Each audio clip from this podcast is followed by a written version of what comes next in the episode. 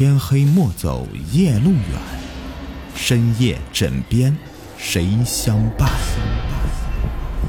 欢迎收听《灵异鬼事》，本节目由喜马拉雅独家播出。第二个，楚云飞的灵魂。楚云飞是一个高二的学生，各方面都很优秀。是老师的重点培养对象，相貌也是仪表堂堂，似乎所有的优点都集中在了他的身上。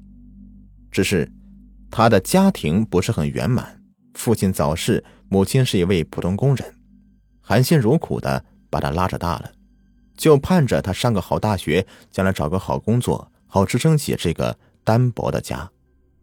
但是事情就是事与愿违。楚云飞少年早逝，并且也死在了云雾巷。那是一个冬天的夜晚，街上本来就行人稀少，阴冷的云雾巷里更加是一片空寂。楚云飞上完晚自习，又把教室卫生搞了一遍，回家时只剩他自己了。他倒是不怕黑，走在狭窄的云雾巷，还想着明天的班级活动。却听到前面有个女生在喊：“救命啊！”声音是断断续续的，他顿时警觉起来，往前跑去，就看到两个男人骑在一个女孩身上，正在施暴。那女孩身上穿的校服依稀是一中的校服，耍流氓！楚云飞是不假思索，立即吼道：“住手！放开他！”两个男人听到这声音。暂且停下手脚，楚云飞把书包向他们摔过去。两男人站起来和楚云飞扭打起来。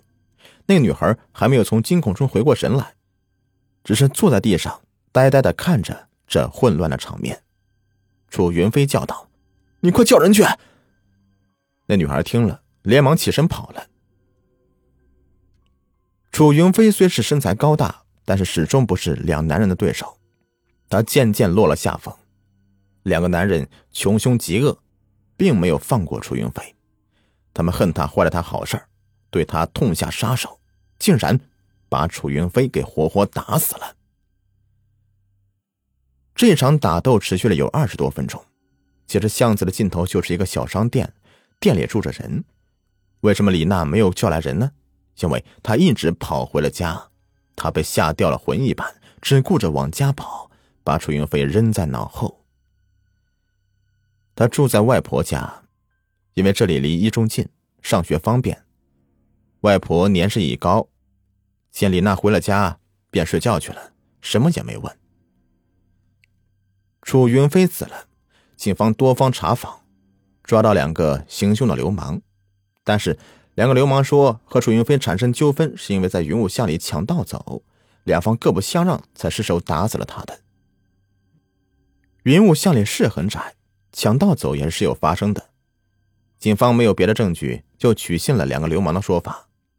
但是，一中老师和学生都不相信这个说法。他们所认识的楚云飞是一个极谦和有礼的人，怎么可能会抢盗跟人打架呢？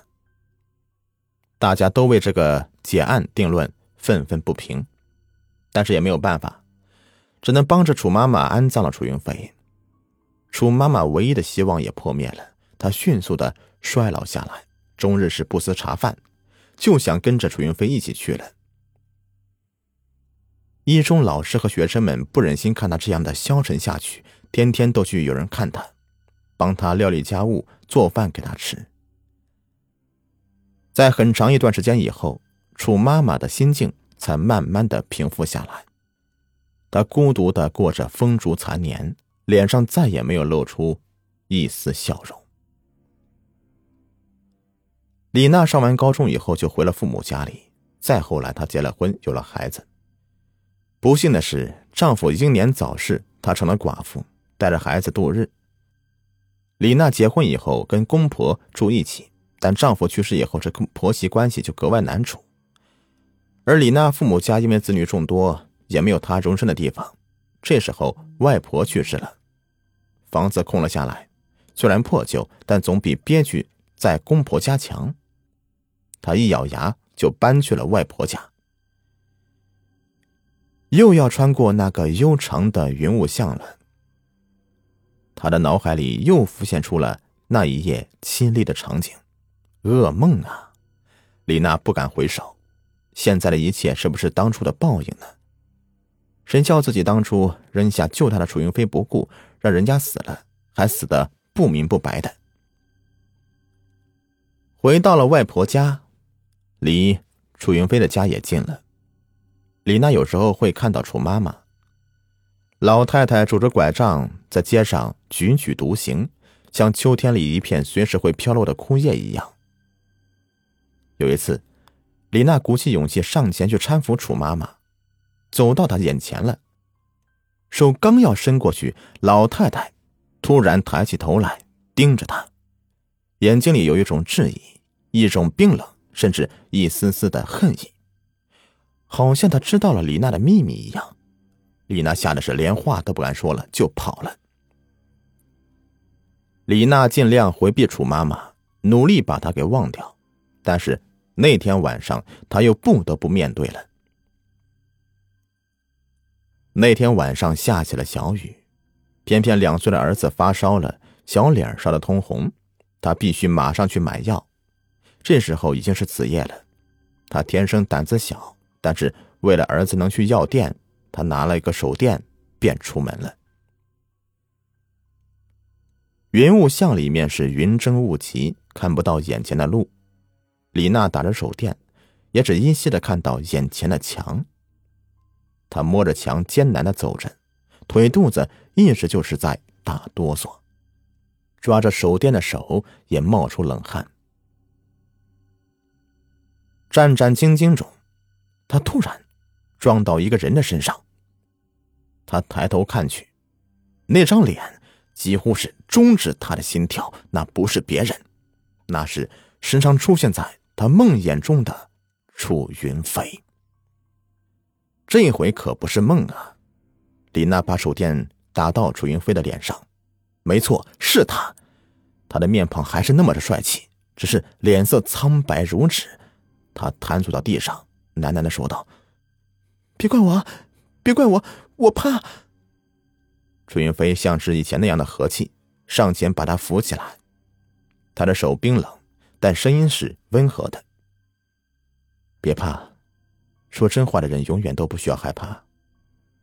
等你说出真话了，你就不会再害怕了。记得，说真话。”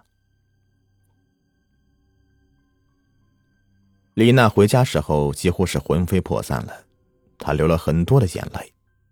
是的，这么多年把真相埋在心底，她好像在无边的黑暗里面独行，像子夜的云雾像一样，云遮雾绕，永远不见阳光。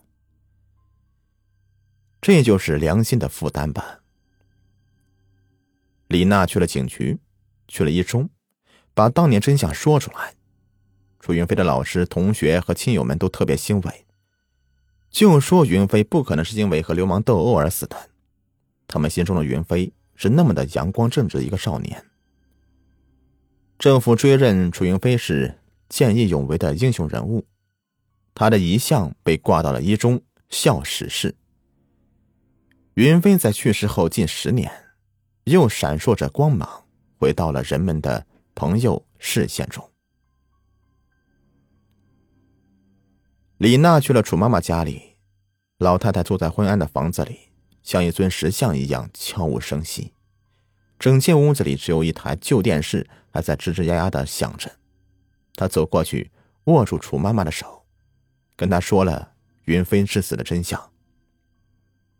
但是老人家并没什么反应，只是看着李娜的眼神很温和，跟上次的冰冷截然不同。李娜看到桌上有许多的药，还有一个病历本，打开看时，上面诊断赫然写着老年痴呆症。后来，照顾楚妈妈的义工过来说了她的病情。